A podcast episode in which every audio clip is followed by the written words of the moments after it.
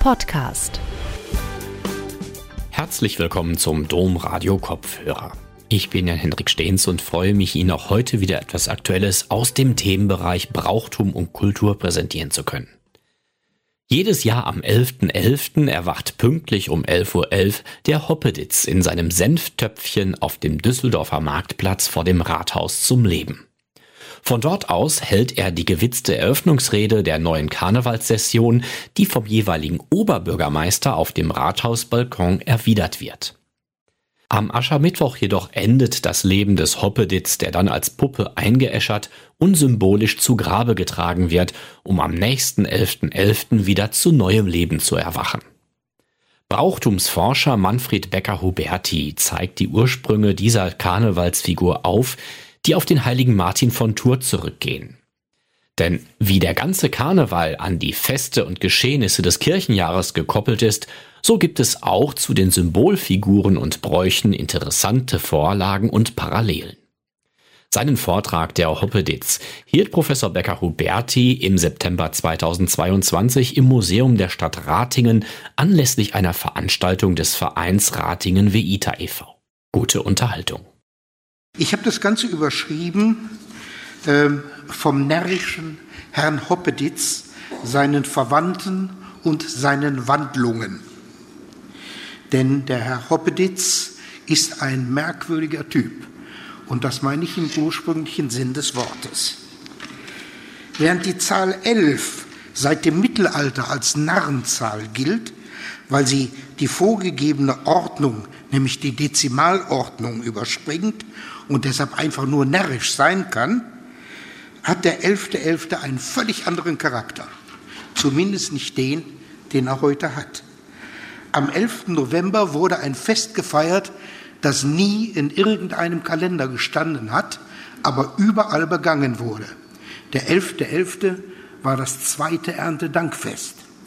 Die Ernte war verarbeitet, die Feldarbeit hörte auf die Bauern taten etwas, was den Pasteuren überhaupt nicht passte, nämlich sie nahmen ein Karrenrad von dem Karren ab, mit dem sie auf die Felder fuhren und hingen das ans Scheunentor als Beweis dafür, wir können ja jetzt gar nicht mehr aufs Feld fahren. Und die Pasteure, verstockt in ihrem Sinn, wie das so ihre Art schon sein kann, die sagten, ha, die holen den Sonnengott wieder hervor und haben dann den Bauern geraten, das schleunigst abzumontieren, was die Bauern auch gemacht haben, denn sie sind ja nicht dumm, die Bauern, und haben dann dieses Rad auf der Rückseite des Scheunentors angehangen. Übrigens ist dieses Rad dann wiederum der Anfang des Adventkranzes. Denn der Adventkranz, der im Rauen Haus bei Hamburg entsteht, der musste auf einem Rad angefertigt werden, weil für jeden Tag des Adventes eine Kerze drauf stand und da war ein kleines Rad einfach zu klein. Aber das ist ein anderes Thema, machen wir das nächste Mal. Die Ernte war verarbeitet und das Personal konnte wechseln. Das waren die sogenannten Schlenkertage. Können Sie sich bildlich vorstellen, die Magd, wie sie mit der Tasche dann nach Hause schlenkert und sich vorstellt, wie es ist, dass sie ein paar Tage morgens nicht um fünf aufstehen muss, sondern nur um halb sieben.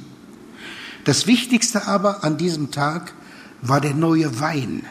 Der neue Wein war auf Martin trinkbar und hieß deshalb die Martinsminne. So fromm heißt er heute nicht mehr. Beaujolais Primeur heißt er, damit jeder damit angeben kann, dass er schon mal Frankreich aus der Nähe gesehen hat.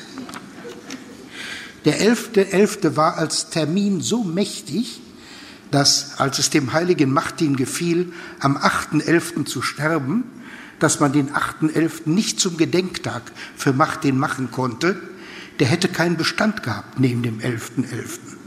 Also hat man ihn am 11.11. .11. begraben und hat den Tag seines Begräbnisses zu seinem Gedenktag gemacht. Das ist nicht der Normalfall, hat aber gewirkt. Auf diese Art und Weise hat der 11.11. .11. nochmal einen Schub bekommen. Einen noch größeren Schub bekommt er in dem Jahrhundert danach, als es nämlich einem Bischof von Tours einfiel, Mensch, die Zeit vor Weihnachten könnte man auch nutzen zum Fasten. Naja, Sie wissen, die Christen sind immer begeistert, wenn sie fasten dürfen. Und so kam das Adventfasten auf, in dieser Zeit eben vom 11.11. .11. bis zum 24.12. Sie erinnern sich alle noch daran, obwohl sie es nicht wissen. Ich stelle immer sehr gerne die Frage, was essen Sie denn am 24.12.? Und dann kommt das verlegene Gedruckse der meisten Leute, die sagen, ja, so viel Arbeit an diesem Tag und keine Zeit. Bei uns gibt es dann halt eben Kartoffelsalat und das Würstchen. Dieses Würstchen ist die letzte Erinnerung an die alte Fastenzeit, nämlich das erste Fleisch, das man essen durfte, nachdem diese Fastenzeit zu Ende war. Und deshalb war es Gnade und Barmherzigkeit, als man das Adventfasten vom 11.11., .11., also genau genommen vom 12.11., denn der 11.11. .11. war Schwellentag, was man ja heute noch merkt, ne? die Gans und ähnliches mehr. Vom 12.11. bis zum 24.12., da war dann Rappelduster. Wir haben heute das genaue Gegenteil. Weihnachten beginnt bei uns Ende August. Das heißt, alles, was Sie Weihnachten als Genuss anpreisen, das wird vorher schon mal durchbuchstabiert, sodass es Weihnachten den meisten schon zum Hals heraushängt. Was wir verlernt haben, ist die Kunst, dass alles seine Zeit hat und alles auch seine Vorbereitungszeit braucht. Und dass es am besten schmeckt, wenn es noch gar nicht schmeckt, sondern wenn man es auf der Zunge hat und weiß, es würde aber so und so schmecken. Da muss man durchhalten und das ausprobieren und so lange halten. Also der 11.11. .11. wird Schwellentag, so wie Fastnacht. Man kann also ordentlich draufhauen und all das tun, was anschließend verboten ist. Verdammt, wer tut das nicht gerne? Also deshalb der 11.11. .11. bis heute. Warum der 11.11. .11. dann ein Karnevalstermin geworden ist, das wissen die Gelehrten bis zum heutigen Tag eigentlich nicht so genau. Denn es konnte nicht passieren in der Zeit, wo das Ganze hier noch unter dem Regiment des Erzbischofs von Köln stand. Der hätte das nie zugelassen. Aber als die Franzosen ihn 1794 aus Köln verjagten und als die Franzosen dann da waren, da war alles möglich. Die Franzosen hatten Spaß daran, alles auf den Kopf zu stellen. Nur Karneval. Karneval, den wollten sie nicht. Die Angst der Revolutionäre vor anderen Revolutionen war so groß, dass sie gegen das Verkleiden waren und alle diese Dinge verboten waren. Es ist interessant, wenn Sie das mal nachverfolgen wollen, die Maskenbälle, die an vielen Stellen äh, Deutschlands die Fastnacht auf der Straße ersetzen, hatten den Hintergrund, dass sie ursprünglich alle verboten waren. Fastenbälle wollten die Monarchen nicht. Da konnte man sich ja verkleiden und ein Messerchen im Gewand haben und seine Hoheit ein wenig löchern.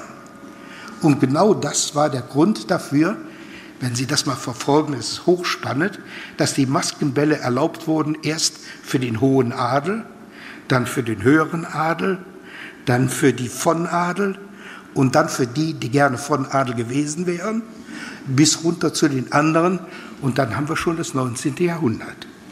Also der 11.11. .11. hat im Rheinland eine besondere Bedeutung, erst unter den Preußen. 1815 fliegen die Franzosen raus, die Preußen übernehmen und ausgerechnet die, denen man es am wenigsten äh, zugetraut hatte, weil genetisch, bei denen muss der äh, Humor genetisch abhandengekommen sein, ähm, genau die waren die Verhandlungspartner, mit denen man dann über die Frage stritt, dürfen wir denn? Und wenn ja, wie? Und wie machen wir das denn? Und man soll ja nicht sagen, dass die Düsseldorfer nicht lernfähig seien.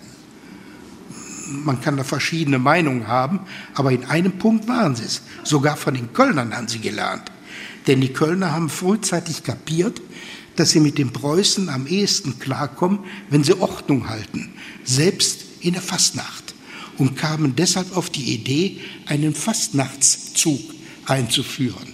Hintergrund, wer in dem Zug da ist, der ist fort in den nächsten fünf Minuten und macht Platz für die anderen, die nachkommen. Die knubbeln sich nicht alle und machen uns Ärger, die verschwinden wieder. Und die Düsseldorfer kamen auf die Idee, was die können, können wir auch.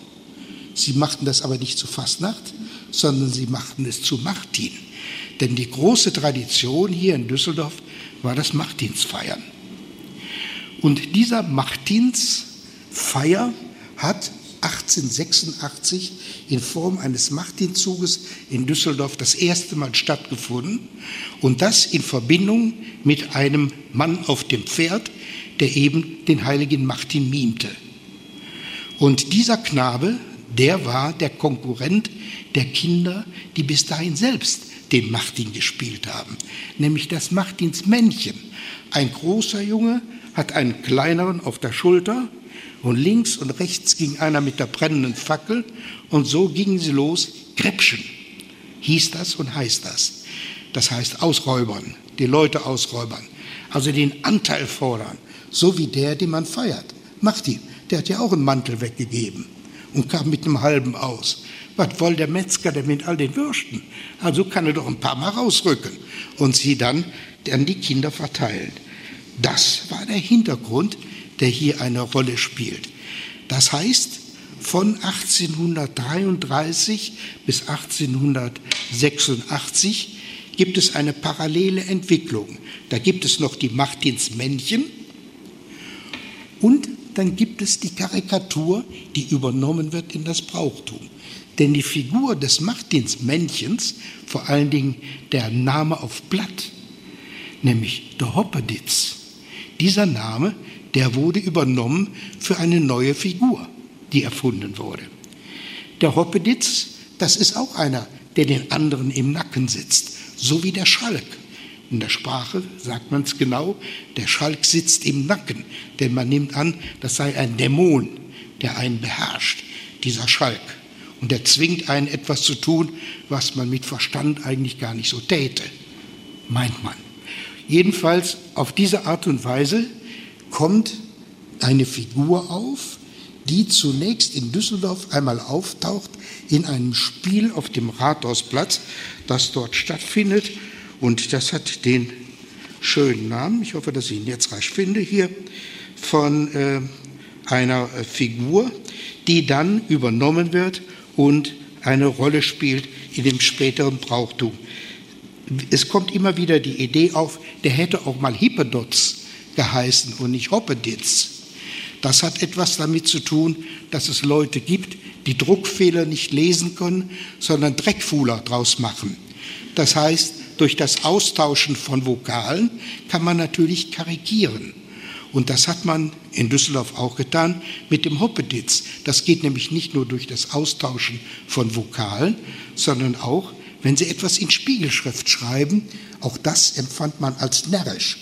Und die erste öffentliche Erwähnung des Hoppeditz auf einem Denkmal in Düsseldorf, das nimmt den Namen eben in Spiegelschrift auf diese Rolle. Der Hoppeditz ist also in dem 19. Jahrhundert, ist in der Zeit etwa zwischen 1833 ähm, fängt das Ganze an, die Figur, die neu entsteht. Und Hoppeditz, Hoppen, nämlich das auf einem Pferd sitzen, Hoppe, Hoppe, Reiter, wenn er fällt, dann schreit er. Ich erinnere daran, Kinderliteratur, da spielt es eine Rolle und das Ditzchen, die, die übertriebene, fast rheinische Fassung, wo man etwas, was Kleines, noch mal kleiner macht, das Ditz ist eigentlich das kleine Kind. Und Sie finden diesen Begriff von Luxemburg bis in die Tschechei überall in der Sprache wieder mit der alten Bedeutung das kleine Kind, das Ditzchen. Daher kommt auch der Begriff Dotz nachher für die kleine Murmel. Hm? Der Ditz ist aber dann das Kind, das eine Rolle spielt. Also so wandert die Ankündigung der Fastnacht ab auf den 11.11. .11. in der ersten Hälfte des 19. Jahrhunderts und verloren geht der alte Anfangstermin der Fastnacht. Der ist nämlich immer gewesen am Vorabend von Drei Könige. der, nicht der sechste Sechste, sondern der fünfte Sechste. Brauchtum koppelt immer am Vortag an. Hat etwas damit zu tun, dass sie auch schon samstags in die Sonntagsmesse gehen dürfen. Denn der Tag beginnt liturgisch gesehen immer mit dem Sonnenuntergang des Vortages. Dann ist der neue Tag schon da und darf gefeiert werden. Und das Brauchtum liegt immer an diesem Tag. Nikolausabend ist nicht am 6.12., sondern am 5.12. Und Weihnachten beginnt am 24.12., obwohl offiziell der Termin der 25. ist. Wie auch immer, jedenfalls hier haben Sie den 11.11. .11. jetzt als neuen Termin, als Ausblicktermin auf das, was da kommt. Aber am Abend ist alles am eng. Also der 11.11. .11. ist kein Fortsetzungsroman, sondern ein Ausguck auf die Zukunft. Die Vorgaben für so eine Einrichtung haben Sie auch im kirchlichen Festkalender.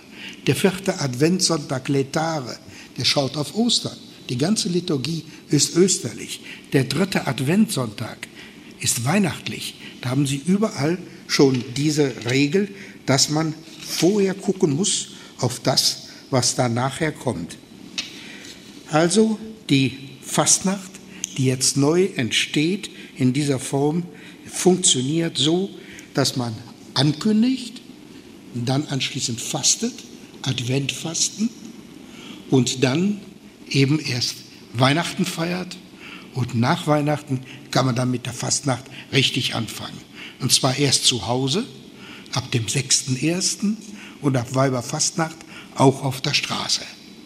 Und so entwickelt sich das Ganze und hängt miteinander zusammen. Also, der Martin ist eigentlich das Vorbild für den Hoppeditz. Und der Hoppeditz ist einer, der dem anderen im Nacken sitzt, einer, der spitz sein darf und spitz sein muss, einer, der den Schalk im Nacken hat und der darf das alles tun. Das ist unseren Vorfahren viel anders im Bewusstsein gewesen als unser eins. Die sprachen nicht vom Wiederhopf, sondern vom Hoppevogel. Das ist der alte Name für den Wiederhopf. Und dass ein Kind ein Ditz ist, das habe ich als kleiner Panz auch schon gewusst. In der Düsseldorfer Altstadt wären sie mit Hochdeutsch nicht weitergekommen, sondern nur bis zur nächsten Ecke. Da hätten sie schon wieder einige geknallt gekriegt, weil sie eben von außerwärts waren. Also diese Anfänge sind in der Hälfte nach 1833. Symbolfiguren, die eine neue Zeit ankündigen, die hat es schon sehr viel früher gegeben. Ich habe in einer Chronik von Münster gefunden, dass man in Münster im 16. Jahrhundert die Fastnacht dadurch begann, dass man eine Strohfigur aufsammelte, die draußen irgendwo bei Kinderhaus meistens lag. Kinderhaus deshalb, das war etwas weiter und da war das Bier, das man mitnehmen musste, etwas umfangreicher von der Menge her. Und dann war man etwas lustiger, wenn man angekommen war. Und wenn man zurückkam, war man ganz lustig. Man musste aufpassen, dass man Münster traf. Aber das klappte dann. Und das war deshalb so schön, weil alle verkleidet waren. Und zwar nicht so wie heute, der eine Cowboy, der andere Indianer oder was weiß ich, mit möglichst wenig an. Genau das Gegenteil. Ganzkörperverkleidung. Das war wichtig. Das war wichtig, weil die Katholen auf diese Art und Weise die Protestanten mit ins Feiern hineinholten. Die aus Bremen, die kamen nach Münster und feierten Karneval mit, was sie zu Hause nicht durften. Und in der Verkleidung wurden sie nicht erkannt. Das waren noch Zeiten. Also, diese Figur hat dann die, ähm, die, äh, als, als Hoppeditz etwas noch unter den Ahnen, dass die Vornehmen, das sind diese Hofclowns, die die Fürsten sich hielten. Die anderen, das waren die, die sich durchgesetzt haben. Der Pickelhering, der Hanswurst, alles Figuren, die so im Volkstheater eine Rolle spielten und, was soll ich sagen, das war das Milowitsch-Theater, also das Theater für die einfachen Leute, wo richtig mal in die gehauen wurde und es richtig spritzte. Und diese Figuren, die wurden adaptiert und in diesem Hoppeditz zusammengezogen. Der durfte das sagen, was die anderen gerne gesagt hätten, aber sich nicht zu sagen trauten. Und wenn er gut ist, der Hoppeditz, dann tut er das heute noch ganz genau auf diese Art und Weise. Also er personifiziert die Fastnacht, ist ein lebender Mensch, das ist einer, der erwacht, heißt das immer so schön. Wenn Sie es mal genauer angucken, er steht er auf, wobei sein Tod, den erlebt er nicht als menschliche Person, sondern dafür nimmt man dann eine Strohpuppe. Gott sei Dank. Ne? Also aus diesem ersten Maskenspiel in Düsseldorf 1833 auf dem Burgplatz die Verlobung des Hans Wursten unter Helau und Habu mit Anna Dorothea Petronella Weichbusen. Also das ist das sexistischste, was es in dieser Zeit überhaupt gibt, dieser Titel. Ja, genau das ist der Anfang dieser Figur, der dann zum Repräsentanten der Fastnacht wird. Und diese Figur, die war so populär, dass sie innerhalb kürzester Zeit ein eigenes Denkmal bekam. Der Karlsplatz heute, Sie wissen, das ist dieser Ort, wo das Geld immer so scheppert, weil für viel Geld wenig Gemüse äh, dann in die Tasche wandert. Ähm, dieser Karlsplatz, der wurde damals umbenannt. Er wurde nämlich zum Hoppeditzplatz. Und auf diesem Hoppeditzplatz entstand ein Denkmal. Ein Denkmal für diesen Hoppeditz der übrigens dort nicht als Narr dargestellt ist, sondern dar, dargestellt war, muss man sagen, sondern als römischer Redner, als Rhetor, der auf diese Art und Weise natürlich ein paar Nummer größer war. Also irgendwo so diesen Hang mit so ein bisschen überzogenem, so Königsallee-Milieu, das muss den Düsseldorfern auch genetisch schon früh eingeimpft worden sein. Jedenfalls hier lässt es sich schön wiederfinden. Diese Figur verschwindet ziemlich schnell wieder in Düsseldorf, denn sie wurde als aufmüpfig von der Obrigkeit empfangen, empfangen ähm, dass ähm, Karnevalisten Leute sind, denen man nicht trauen kann, weil die haben sowas wie Humor. Das ist ansteckend und gefährlich. Den muss man also sehr vorsichtig begegnen. Deshalb hat man diese Feierlichkeiten mit den Hoppeditz in den privaten Raum verlegt. Da war nämlich die äh, Zensur nicht mit am Tisch. Die musste warten, bis es weitererzählt wurde und konnte dann erst zugreifen. Da war der Hoppeditz längst weg. Dargestellt wird der Hoppeditz als Narr, also mit Narrenkappe, im Rheinland natürlich rot-weiß, rot-wies, was etwas mit der Hanse zu tun hat, wissen auch die wenigsten. Das Rot-Weiß ist die alte Flagge der Hanse. Er wird, er erscheint Mi Parti. Mi Parti heißt hier rot, da weiß und unter dem Gürtel genau umgekehrt. Das heißt, mit einer Farbaufteilung, die für normale Leute völlig unüblich war. Das hätte man nie selbst getragen, aber es war halt eben närrisch. Und deshalb durfte der das und musste so auftauchen.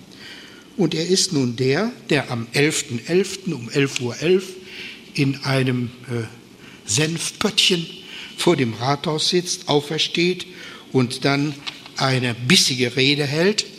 Und der jeweilige Oberbürgermeister, wir müssen ja heute gendern, auch die Oberbürgermeisterin, wenn es denn eine gibt, die muss dann eine minder mehr oder minder kluge Replik halten und dann dem ganzen Frechheiten dieses Herrn standhalten.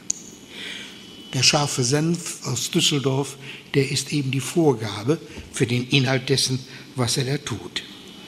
Also das Denkmal 1841 zeigt, dass von 1833 bis 1841 die Wirkung so groß war, dass es schon zu diesem Denkmal kam.